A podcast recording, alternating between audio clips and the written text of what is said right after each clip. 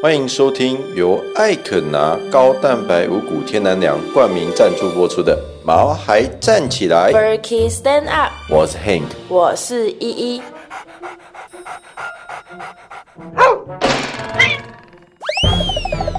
这是一个围绕在毛孩们的 Pockets，我们会分享很多毛孩的趣闻、宠物知识，以及邀请我们的朋友来谈谈毛孩的大小事。而且我们会有不定时的抽奖活动。所以还没订阅我们的，赶快来订阅吧！！最近有人跟我们敲碗啊，想听雪莉的故事，所以我们今天呢、就顺便聊聊幼年时期的雪莉吧。好，雪莉是一只美国短毛猫，没错，哎，你还记得那年冬天啊，我们去把雪莉抱回家的那一天吗？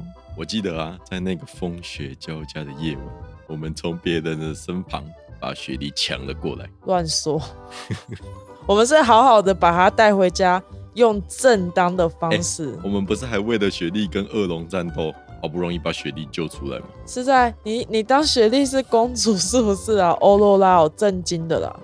它是一只有公主病的猫啊，呃，雪莉的故事呢，要从六年前说起喽。汉克的姑姑啊，家里的小母猫生了一窝可爱的小小猫，而雪莉啊，就是那窝小小猫里面的其中一只。因为它有严重的公主病，导致我姑姑根本没有办法养它，所以我们就把它带回来养了。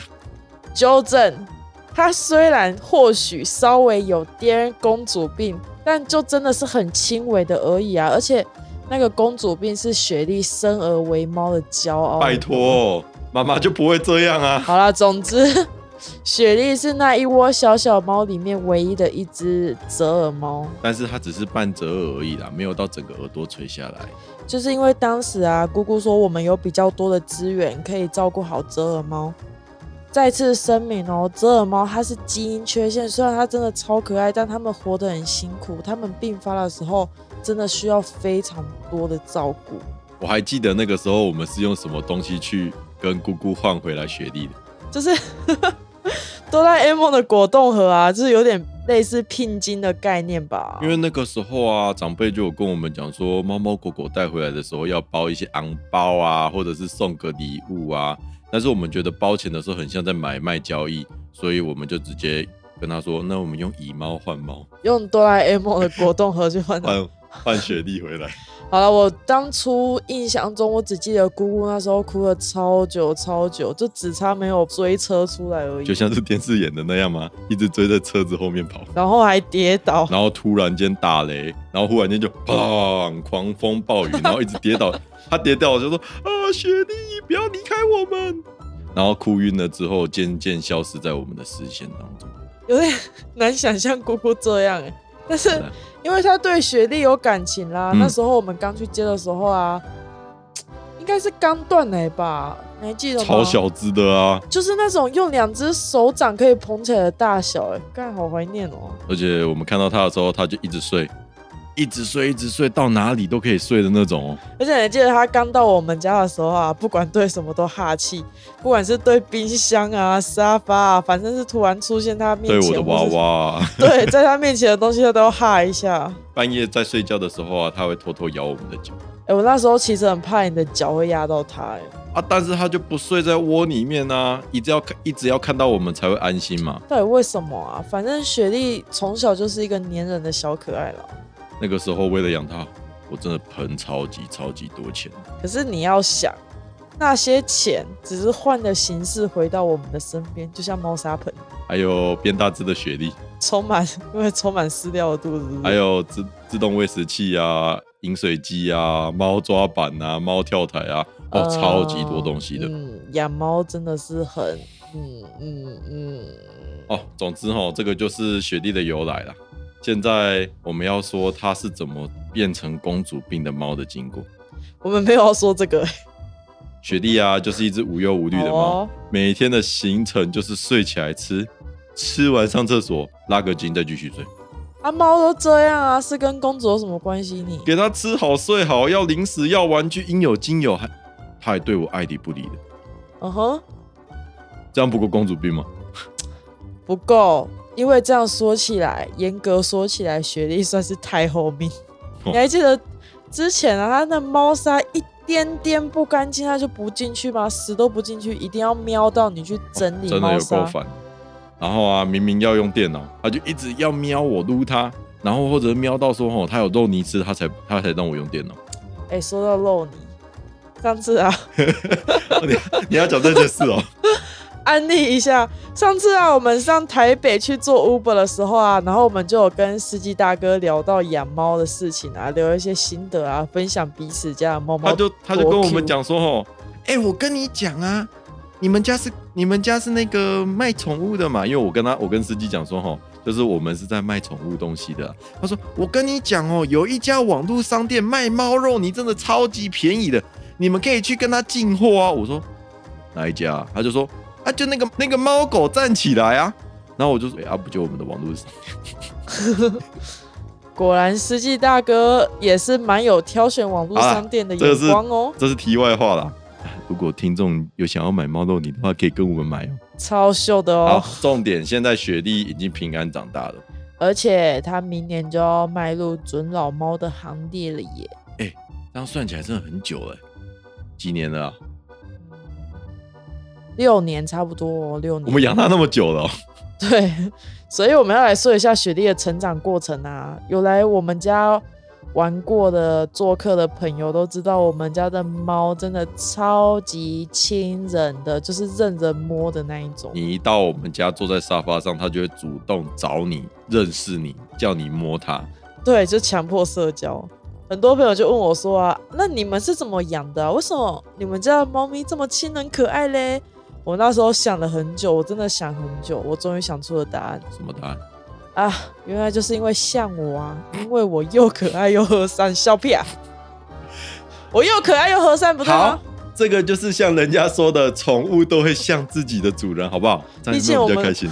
毕竟我跟雪莉都是靠颜值吃饭的。我觉得哈，是因为我们有带雪莉去做社交训练呐。她小时候啊，你不是都带她出去外面吗？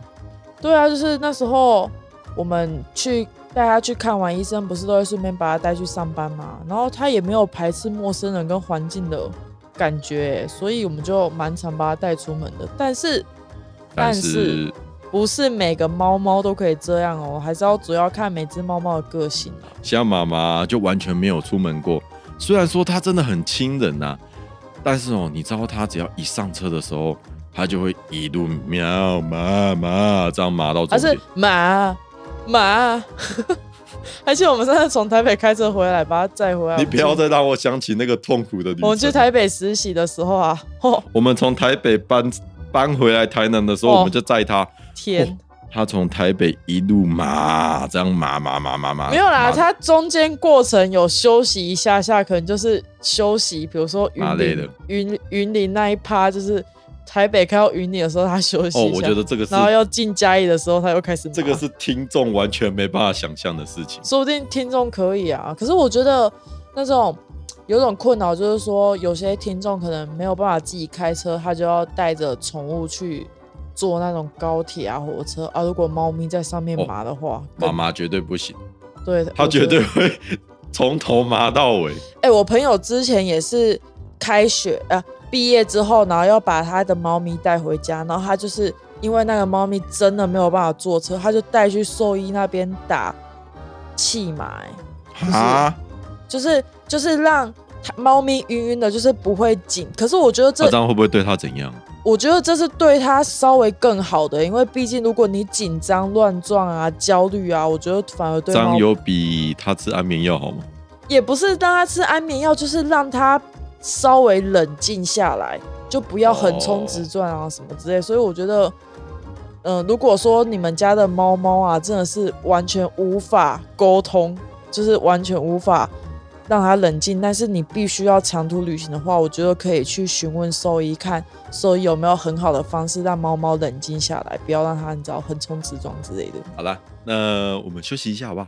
喵喵喵喵。我们与百灵果合作的线上宠物展已经展开啦！哒啦，大家有没有看到我们的毛边画的碰妹啊？像不像？像不像啊？我跟你讲，我们的美编多厉害！赶快去看我们的图片，好不好？称赞一下他。各位听众有没有记得有一集 ASMR 的那个泡妹在吃东西的那一集啊？那个我们的美边看着那个影片，就把泡妹画出来啦，超级厉害的。天赋天赋，好，我们毛孩站起来的购物商店现在有超级超级多的商品正在优惠活动，而且只要消费满千就送购物金，而且可以无限累积，你消费越多就送越多。只要五百九十九元就享有不限方式的全馆免运费哦。而且我们现在来公布超级优惠的隐藏折扣码，只要在活动期间结账的时候啊，输入听好哦，FK 九五，FK 九五，当笔订单直接在九五折，哇哦，真的超级划算的！而且在这一次我们也会参加百灵果老师的布道大会，与大家见面啦。十月三十一号，我们会在台南的和乐公园一起跟大家参与布道大会哦。各位信徒们，准备好去朝圣了吗？我们当天也会准备很多法喜充满的活动哦。那各位毛粉以及百灵果的信徒，我们十月三十一号见哦！嗡嗡嗡嗡。因为雪莉是我们从刚断奶就开始养的，所以想要跟大家分享一下幼猫时期啊，吃的其实很重要。哎，像雪莉刚断奶的时候啊，我们是给它吃婴儿在吃的那种家宝鸡肉泥，可以讲嗯家宝吗？加叉鸡肉泥，还有离乳猫专用的饲料。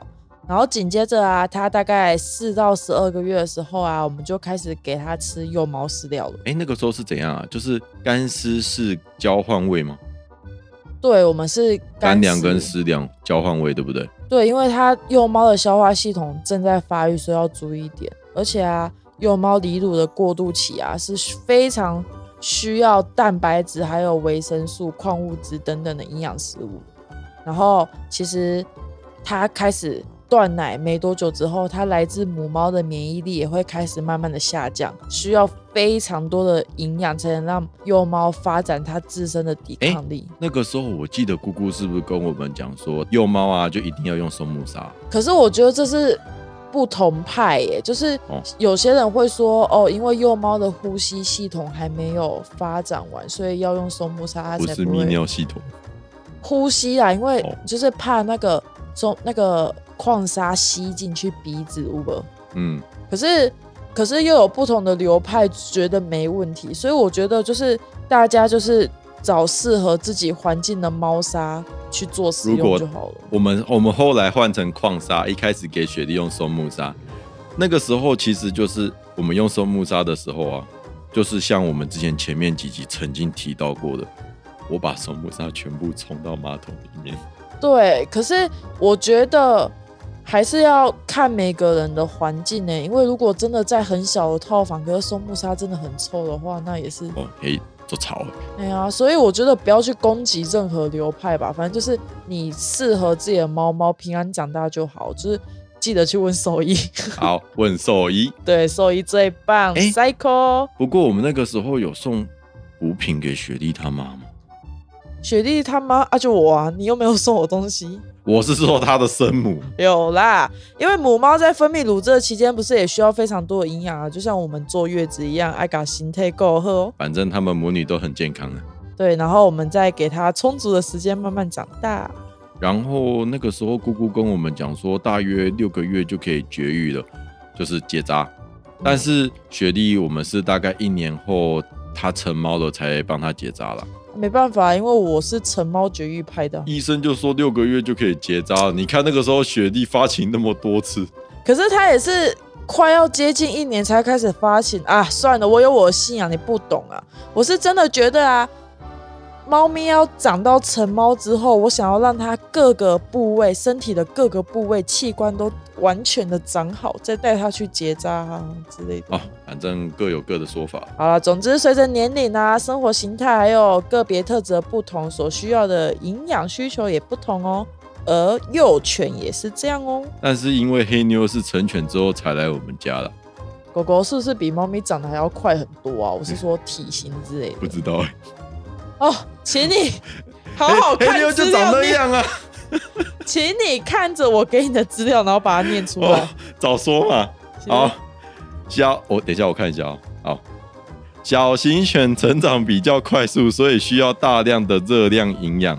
小型犬出生后约十个月就会比刚出来的体重多二十倍哦。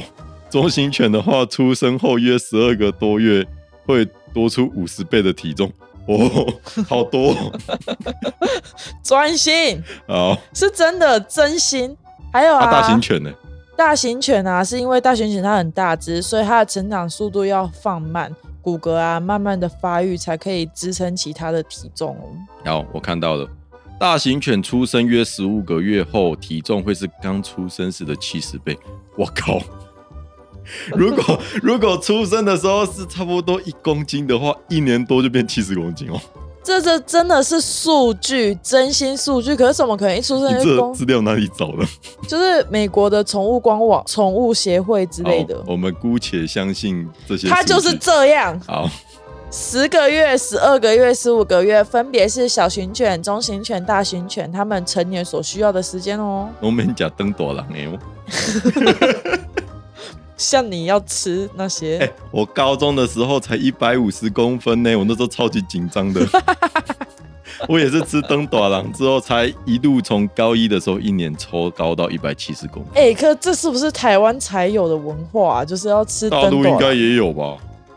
哦，好了，我不管对岸哦。欧美有没有嗯 don't 短郎的东西 who cares？好了，总之，反正营养的食物就是他们的灯朵兰，所以要给他们营养，他们才可以灯朵兰哦。好，这个时候刚好我们的网络商店就有各式各样的，好，我们的网络商店就有各式各样的幼猫饲料，而且我们现在有超多优惠活动哦。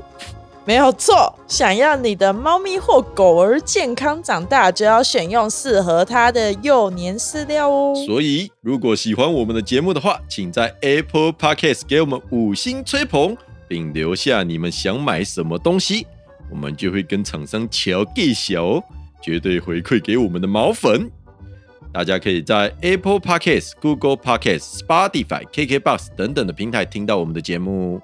还没订阅我们的，就赶快订阅起来吧！你就能在每周二的晚上八点第一时间获得我们节目上线通知啦。请多多支持我们毛孩站起来，Furky Stand Up，我们下周再见喽，拜。拜拜